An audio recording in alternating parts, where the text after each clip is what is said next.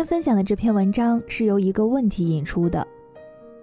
当我看到这个问题的时候，我不由得也回想了一下，发现这个问题是我在来北京工作以后，几乎每遇到一个新的朋友，首先要问的一个问题。同时，这个问题也是我无数次问自己的。其实我没有给自己总结一个简单而又明晰的答案，只是大概知道其中的原因。而文章作者的总结，让我赞同到感动。这个问题就是：你为什么要来北京？而回答是：为了不失去对生活的热情。一起来听今天的这篇文章。你给生活机会，它才会赠予你风景。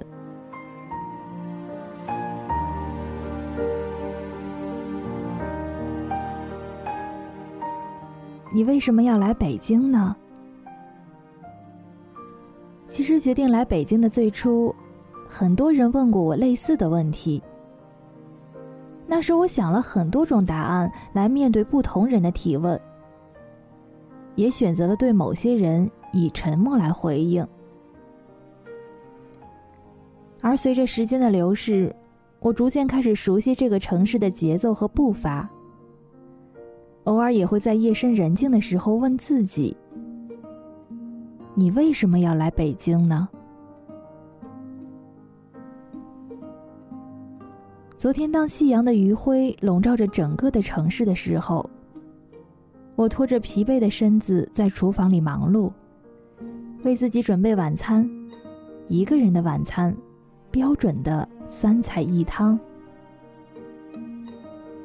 合租的室友在旁边洗衣服，各自忙着手里的活的同时，我们见货也会有几句交谈，不痛不痒的聊天有一搭没一搭的你来我往。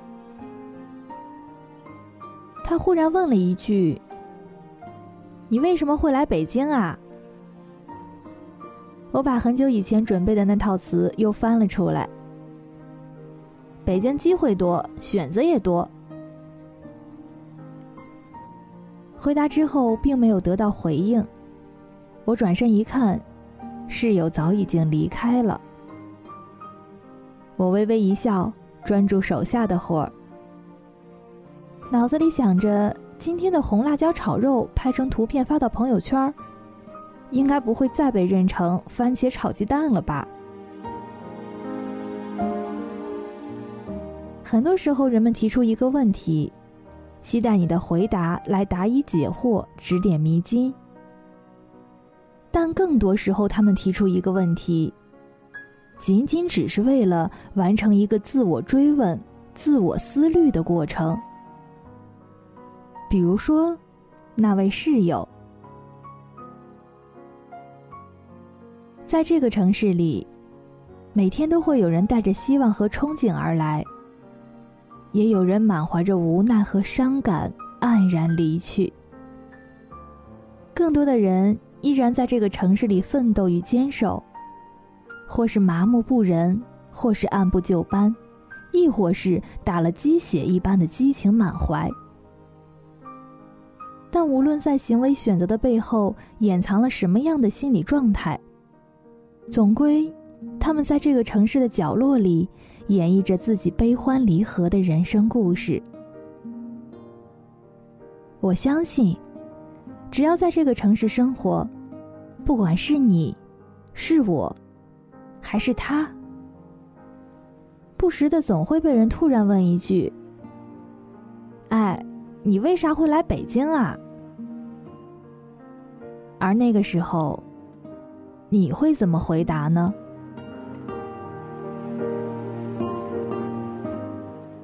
是如那位合租的室友那样，在某一个波澜不惊的傍晚，企图对一个萍水相逢的人寻求答案吗？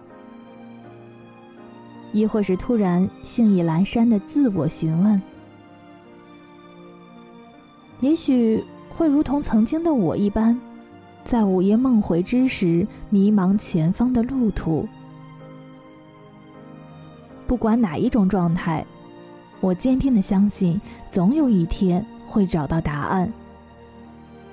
就如同今天的我，独自一个人在这个城市里生活了九个月之后，找到了属于自己的答案。为了不失去对生活的热情。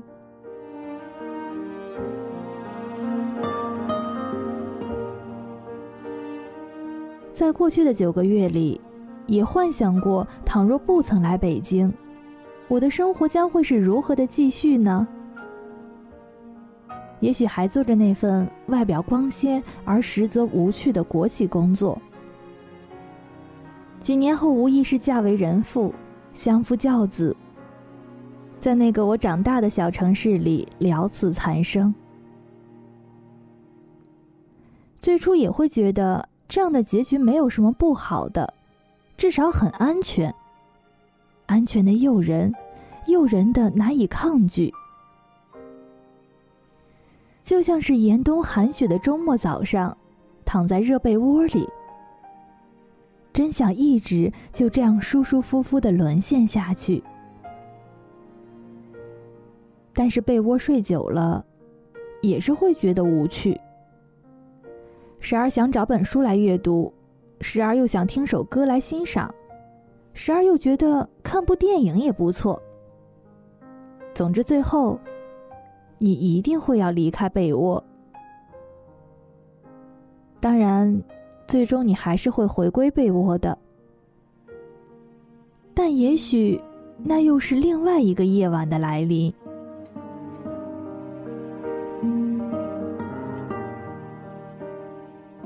做不喜欢的工作，嫁不喜欢的人，偏安一居，甘做井底之蛙。我的一生难道就这样下去？那时的境况，寥寥数语就可以概括一生：十年寒窗，学满毕业；偶有姻缘得入正气；工作勤奋。然天资平庸，不善长衣舞袖，终泯然于众。少华之年，父母之命，媒妁之言，嫁为人妇。七年又迫于流言蜚语及双亲期盼，身为人母。五十年，锅碗瓢盆，家长里短，纷争不断。六十载。心系子女，百般算计，千番教导，肝肠寸断。年四十丧考妣，再见无期。年五十轮孤巢，多病缠身。年六十儿女成家，皆离左右。年七十失旅无伴，独来独往。后七年，此身亦没，一生无功亦无过。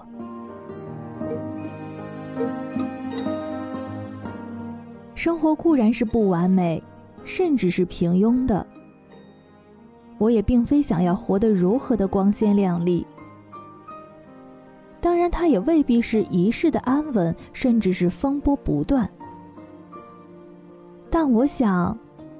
至少不能因为畏缩而抱憾终身。追求安全及确定性，是出自一种自身本能的反应。它对我们的吸引力，如同地心引力一样无处不在。而我们的精彩，恰好也在于地球引力的充斥其间，建成摩天大楼，对峙苍穹。创造飞机与云比肩，发射脱离太阳系去更远的世界探索的旅行者号空间探测器。我们所有的发展都是在抗拒，抗拒内心难以抗拒的东西，抗拒安全感的诱惑，抗拒舒适的堕落，抗拒自我的本能。如果说，追求安全感是我们的天性，那么抗拒本能也同样是我们的天性。他们这对矛盾无时无刻不在我们的内心里对抗，此消彼长。我们已然习惯了生活在安全地带，被老师、父母、师长以及书本的汤匙喂大。习惯了去询问他们，请告诉我，那个高原、深山以及大地的背后是什么呢？总是满足于他人的描绘，活在别人的言论中，而不再享受抗拒本能的权利。长此以往，我们不再新鲜，心中没有什么东西是原创的、清新的、明澈的。渐渐的，失去了对生活的热情。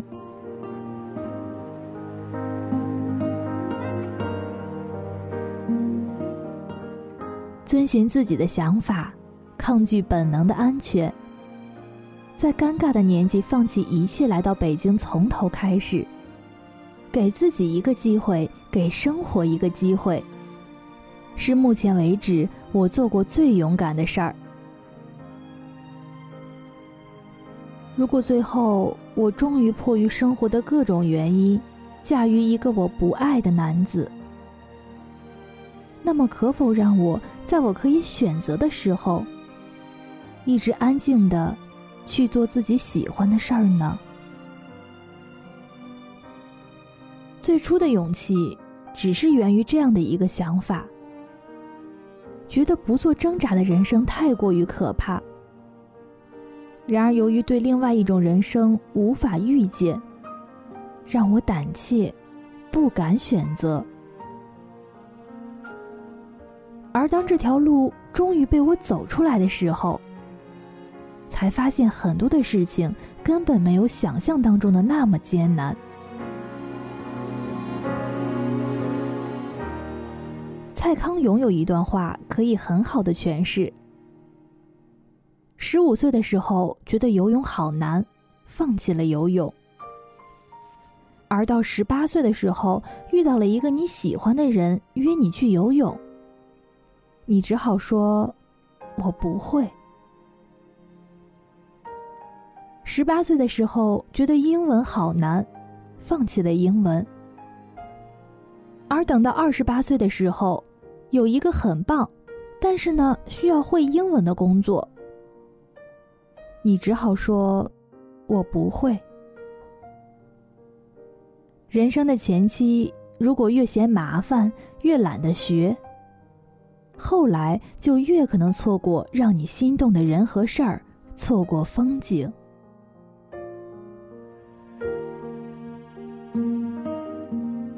不给自己设限。试一试，又何妨呢？高山，若总不去攀登，那就永远只是高山，终生仰望；若征服过，便成为你脚下的一方尘土。很多时候，生活就是这样，你给他机会，他才会给你风景。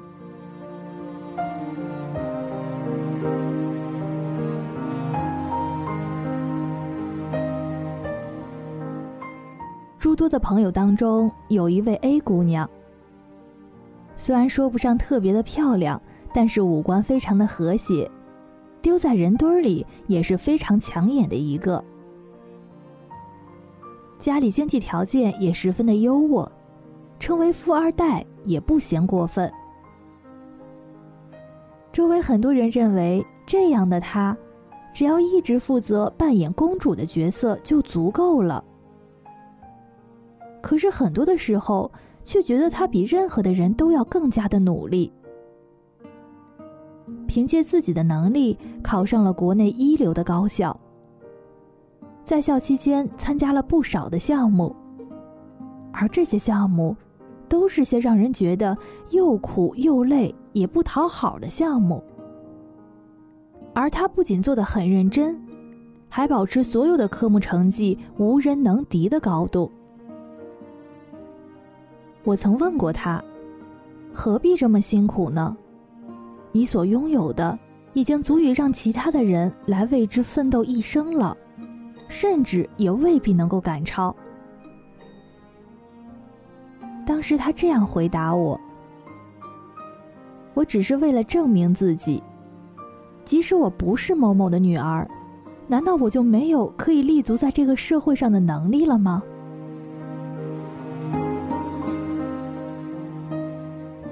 他经常只身一人出国旅游。有次回来告诉我，他决定考取英国一所全球著名的学府，进修博士课程。我知道那份工作他曾经非常的看重。为了获得领导和同事的认可，他付出了很多的努力和艰辛。问他是否真的考虑清楚了，他这样回答。世界太大了，我需要给自己机会，不断的去攀越、去发现、去尝试。我愿意死在前行的路上，而不是死于一成不变的现在。当他拿着高到变态的 GRE 和托福成绩，并附上录取通知书放在我面前的时候，我的人生轨迹也因为他而悄然发生了改变。我们是同一天离开故乡的城市，他出国，而我来北京。时常我会遇到一种生活状态：对生活失去热情，对什么都得过且过，没有追求，觉得空虚、无聊、肤浅。这一切，可能只是由于我们习惯了安逸的生活，沉溺于周末早上的热被窝。被我们本能的地心引力所束缚，而我们要做的，是去尝试一些新的选择，去走一条看不见结局的路，去不断的学着给生活机会。如果不曾在早上毅然的爬出温暖的被窝而出去散步，你就没有办法去体验清晨的第一缕阳光投射到人间的美丽。如果不曾在闲暇的时光出去旅行，你就不会欣赏到小河里流淌的溪水，林间里习习的熏风。人生苦短，请去探索。一朵可爱的云彩，衬着蓝天的高山，春日里的一片绿叶，壮丽弯转的山谷，绚丽夺目的夕阳。或是一个动人的脸庞，一个温馨的片段。宫崎骏在他的电影里说：“我始终相信，在这个世界上，一定有另外一个我，在做我不敢做的事儿，在过着我想过的生活。其实，我们每个人就是另一个自己。”只要我们愿意，就没有我们不敢做的事儿，就能过我们想过的生活。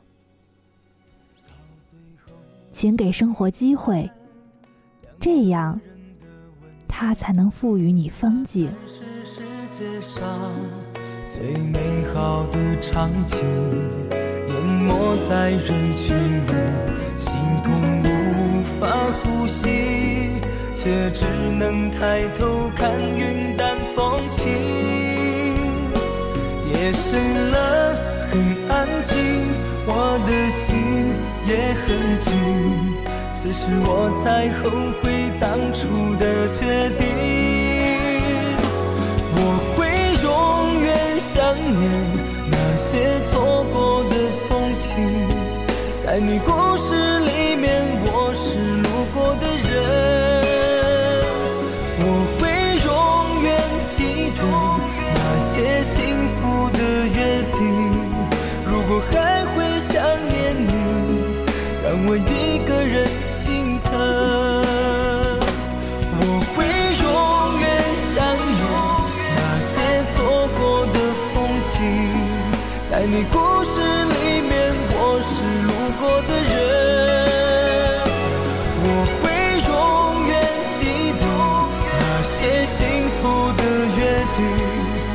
如果还会想念，你，让我一个人心疼。